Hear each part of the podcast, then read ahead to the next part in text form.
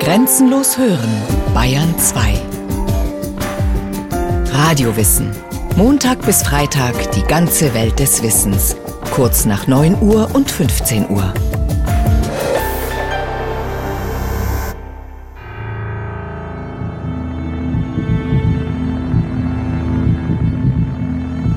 Ich sah im Sumpfe Leute, Kotike, Nackte, zugleich des Jammers Bilder und der Wut.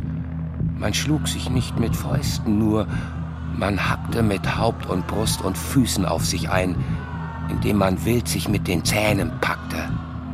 Mein Meister sprach, Sohn, sieh in dieser Pein die Seelen derer, so der Zorn bezwungen. So schildert Dante Alighieri im achten Gesang seiner göttlichen Komödie die Höllenqualen derer, die im Leben die Todsünde des Zornes begangen haben. In einem anderen Bereich der Hölle büßen die Geizigen, die ihren Besitz ängstlich festgehalten und den Notleidenden hartherzig jede Hilfe verweigert haben. Noch nirgends war die Schar so groß wie dort. Laut heulend kamen sie von beiden Enden und wälzten Lasten mit den Brüsten fort. Dies sind die Blinden, Geistesschlaffen. Sie wussten in der Welt zum Geben nie und nie zum Sparen sich ein Maß zu schaffen. Gib diesen Müden alles Gold zur Beute, das sie gehabt, ja alles Gold der Welt, und keine Stunde Ruh gibt's ihnen heute. Gequält von eisigen Regengüssen büßen die Schlemmer. In einem glühend heißen Strom von Blut leiden die Gewalttäter. Hunde hetzen die Verschwender durch dorniges Gestrüpp. Die Neider tappen mit zugenähten Augen herum. Und die Trägen werden gezwungen, in rasendem Lauf durch die Unterwelt zu rennen.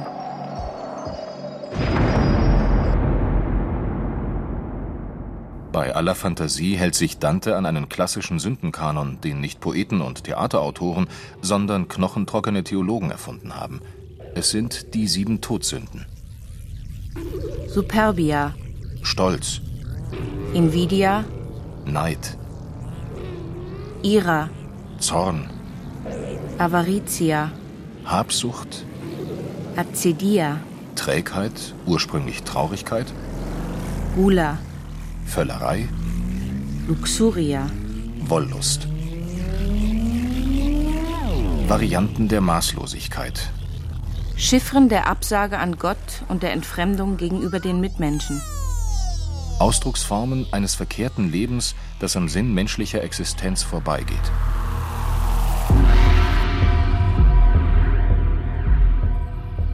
Natürlich waren die mittelalterlichen Theologen nicht die ersten, die solche Bilder für ein gründlich verfuschtes Leben gebraucht haben. Die Ursprünge der Todsündenlehre reichen bis in die frühen Hochkulturen in Babylon und Persien zurück.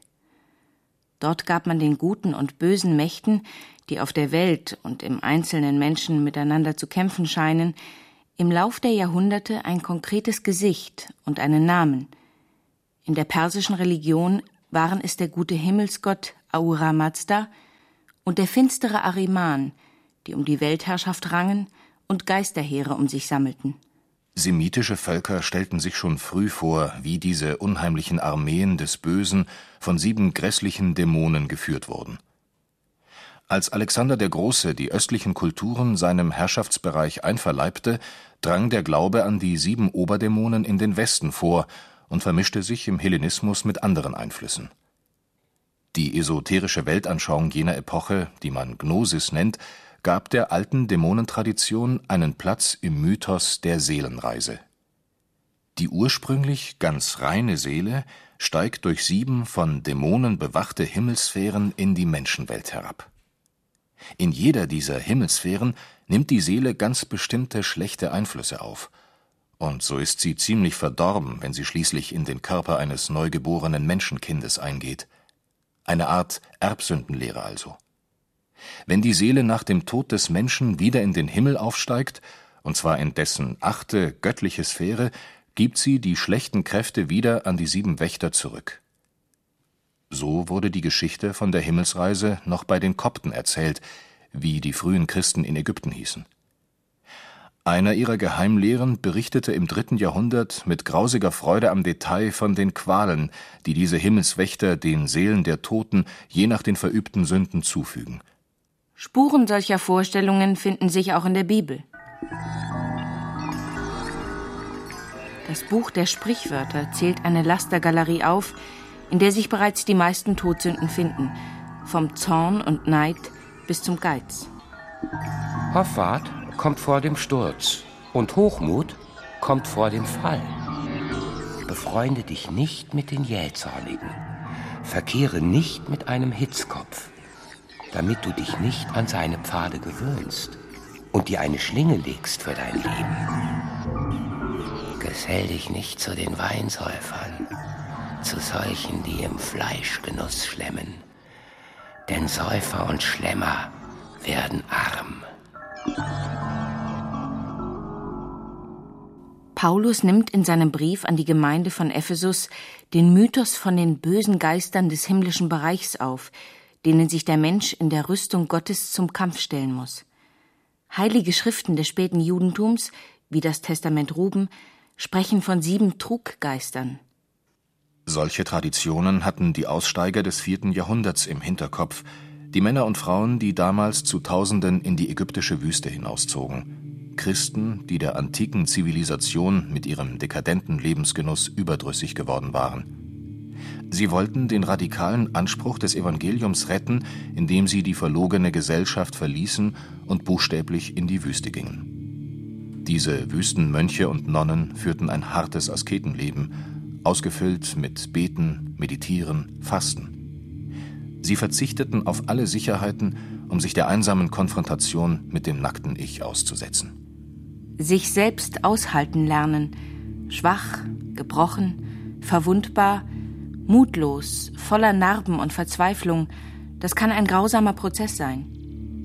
Die Wüstenmönche halfen sich mit Bildern, wenn sie vor sich selbst erschraken, und vor all den Traumata und Ängsten, die den Menschen übergroß bedrängen, wenn er mit sich allein ist.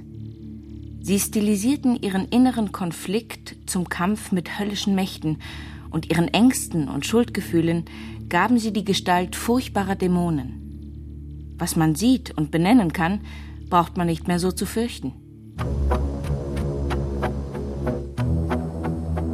Wie schon die Priester der persischen Religion und die Autoren der biblischen Weisheitsliteratur verbanden die Wüstenmönche das Wirken der bösen Mächte mit den klassischen Versuchungen des Menschen. Einer der bekanntesten Wüstenväter, Evagrios Pontikos, stellte um 390 den ersten Lasterkatalog mit acht Hauptsünden auf: Völlerei und Wollust, Verzweiflung und Trägheit des Geistes, Hochmut und Sehnsucht nach eitlem Ruhm, Streit und Geiz ein Schüler von Evagrios, Johannes Cassianus, der aus der Provence stammte, in Bethlehem in ein Kloster eingetreten war und später in Marseille selbst eines gründete, brachte diesen Lasterkatalog in den Westen, wo er große Verbreitung fand. Offizielle kirchliche Theologie wurde der Sündenkanon 200 Jahre später in etwas veränderter Gestalt. Papst Gregor der Große stellte Ende des sechsten Jahrhunderts ein Schema aus sieben Hauptsünden auf, das mit Cassians Katalog zunächst rivalisierte, um ihn dann zu verdrängen. An der Spitze und im Zentrum aller Laster stand nun der Stolz. Ihm folgten Neid, Zorn, Habsucht, Trägheit oder Schwermut, Völlerei und, interessanterweise ganz zuletzt, die Wollust. Sieben Todsünden sind es jetzt. Die heilige Zahl sieben steht in der Religionsgeschichte für Vollkommenheit, Vollständigkeit und Fülle. Sieben Planeten, sieben Wochentage, sieben Säulen der Weisheit, sieben Sakramente. Sieben Arme hat der heilige Leuchter im Tempel von Jerusalem. An sieben Tagen wurde die Welt erschaffen. Im Mittelalter konterkarierte man die sieben Hauptsünden mit den sieben Gaben des Heiligen Geistes, den sieben Bitten des Vaterunsers und den sieben Tugenden Tapferkeit, Weisheit, Mäßigkeit, Gerechtigkeit, Glaube, Hoffnung und Liebe. Vor allem seit dem 12. und 13. Jahrhundert, als die Mönchstheologie großen Einfluss in Laienkreisen erlangte und die regelmäßige Beichte obligatorisch wurde, prägte das Schema der sieben Todsünden die allgemeine Frömmigkeit und die Bilderwelt der Handschriften Altarbilder und Kathedralen. In der Vorhalle von Notre-Dame in Paris thronen die Tugenden in einer Säulenarkade über den Sünden. Unterhalb der Demut stürzt der Stolz in die Tiefe. Unter der Tugend Hoffnung erdolcht sich der Zorn selbst. Ein Geizhals kramt gierig in seiner Geldruhe. Über allem eine Darstellung des jüngsten Gerichts.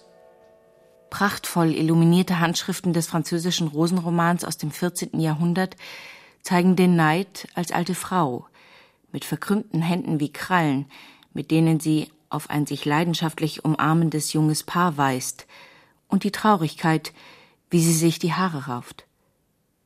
Besonders originell eine im folgenden 15. Jahrhundert im bayerischen Benediktinerkloster Metten entstandene Buchmalerei mit der aus verschiedenen Teilen zusammengesetzten Frau Welt.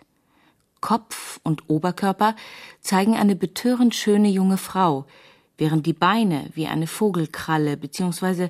wie eine Schlange geformt sind. Die einzelnen Körperelemente symbolisieren jeweils eine bestimmte Sünde, so etwa die leblos herabhängende linke Hand die Faulheit, das tiefe Dekolleté die Wollust, das Pfauenfederdiadem den Stolz.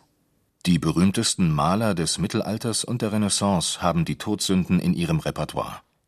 Giotto stattete 1304 die Arena-Kapelle in Padua mit einem Lasterzyklus aus. Der Zorn zerkratzt sich die Brust, eine Frau, die sich erhängt hat, steht für die Verzweiflung, der Neid ist als verhärmte Alte dargestellt, der eine Schlange aus dem Mund kriecht. Der mit skurriler Fantasie begabte Niederländer Hieronymus Bosch schuf 150 Jahre später einen sogenannten Todsündentisch für einen fürstlichen Auftraggeber. Heute ist das Werk im Madrider Museo del Prado zu bewundern. Um Christus, der seine Wunden präsentiert, gruppieren sich die Hauptsünden entsprechenden Szenen. Die Trägheit, ein Geistlicher ist vor dem Kamin in seinem Lehnstuhl eingeschlafen und nimmt die Nonne nicht wahr, die sich ihm mit dem Rosenkranz nähert. Die Habsucht. Ein Richter sitzt auf dem Dorfplatz und wird gleich von zwei Bauern bestochen, die von beiden Seiten an ihn herantreten. Der Stolz. Eine Dame betrachtet sich verzückt in einem Spiegel, den ihr der Teufel vorhält. In einem Eckmedaillon sieht man die Höllenqualen der Todsünder, ein wollüstiges Paar wird im Bett von Dämonen attackiert, der Frau sitzt eine unappetitliche Kröte auf der Scham. Die Neider werden von Hunden in einen schlammigen Morast getrieben. Ein Fettwanst muss Schlangen und Kröten essen, während neben ihm ein Faulpelz auf dem Amboss verprügelt wird. Beliebt war im späten Mittelalter die Etymachia, die Prozession der sieben Todsünden, die auf symbolträchtigen Fabeltieren zum Kampf gegen die Tugenden reiten der Neid auf einem Fuchs, die Wollust auf einem Ziegenbock, die Faulheit auf einem Esel. Sprechend ist allein schon die Bezeichnung Todsünden für die klassischen Laster der Menschheit. Sünden, die den ewigen Tod bringen, so hat man es wohl landläufig verstanden. Man könnte aber auch sagen Sünden, die den Tod bedeuten. Woran stirbt der Mensch? An Lieblosigkeit und Beziehungslosigkeit, an Vereinsamung, an Sinnarmut und innerer Leere. Die Todsünden stehen für die Entfremdung des Menschen von Gott, von sich selbst, von den anderen. Der Geizige verschließt sich in sich, kann sich nicht öffnen, verweigert die Beziehung. Er kann nichts hergeben, ist gefangen in einer panischen Angst, die das Leben erstickt. Er erstickt am eigenen Geiz, sagt man sehr treffend, und meint damit in der Regel nur das verkrampfte Festhalten von Geld und Gebrauchsgegenständen, das sich gern als Sparsamkeit maskiert. Aber auch die Eltern, die ihre Kinder nicht hergeben können und behüten wie einen Besitz, sind geizig. Auch wer seinen Partner zum Eigentum macht und Liebe mit Besitzen verwechselt, ist geizig. Die Frage ist haben oder sein, wie der Sozialpsychologe Erich Fromm eines seiner bekanntesten Bücher nannte. Wenn der Mensch sein Einssein mit den anderen fühlt, sieht er vielleicht zum ersten Mal, dass es eine Illusion ist. Sein isoliertes, individuelles Ich für etwas zu halten, das er festhalten, kultivieren und bewahren soll. Er wird empfinden, wie nutzlos es ist, die Antwort auf das Leben darin zu suchen, sich zu haben, anstatt er selbst zu sein und zu werden. Der Zornige, so ist das im klassischen Todsündenkanon gemeint, lässt sich nicht von gerechter Empörung leiten, sondern von blinder Wut. Mit Schaum vor dem Mund, sozusagen, unkontrolliert und unbeherrscht, drischt er darauf los, bar jeder Vernunft und nur noch vom Willen zur Zerstörung bestimmt. Das kann man natürlich auch bildlich verstehen. Und es gibt auch eine kalte Wut, eine grundsätzlich feindselige Haltung, die den Menschen in die Abschottung treibt und sein Leben einengt, verbittert, vergiftet. Der Stolze steht nicht den ganzen Tag vor dem Spiegel und bildet sich etwas auf seine edel geformte Nase ein. Superbia, Hoffart, wie man früher sagte, bezeichnet eine Abart der Beziehungslosigkeit. Ich brauche niemanden. Ich brauche keine Hilfe. Ich bin mir selbst genug und schaffe alles allein. Der Wollüstige ist nach den alten Erklärungen des Sündenkanons nicht einfach ein von sexuellem Verlangen erfüllter Mensch.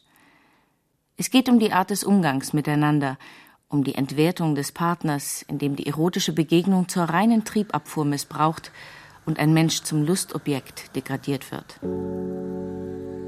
Ein Sonderfall ist die Acedia, wie man die Todsünde der geistigen Trägheit früher nannte.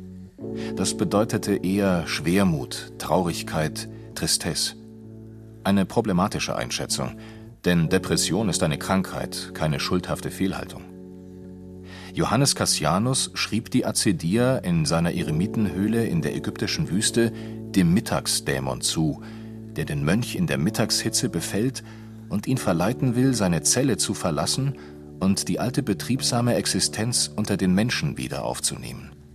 Also die Absage an ein radikal auf Gott, auf die eigene Mitte, auf die Tiefe der Seele konzentriertes Leben. Heute würde man die Trägheit Acedia vielleicht eher als Verweigerung von Eigeninitiative und Eigenverantwortung definieren – als mangelndes Interesse an der eigenen Entwicklung und Reifung. Lieber mit dem Strom schwimmen, nichts riskieren, kein Wagnis eingehen. Auch daran stirbt der Mensch. Heute heißen die Todsünden möglicherweise Hass, Rücksichtslosigkeit, Intoleranz, soziale Gleichgültigkeit. Und immer noch stirbt der Mensch an der Leere, an der Beziehungslosigkeit, an der Entfremdung, an der Todsünde.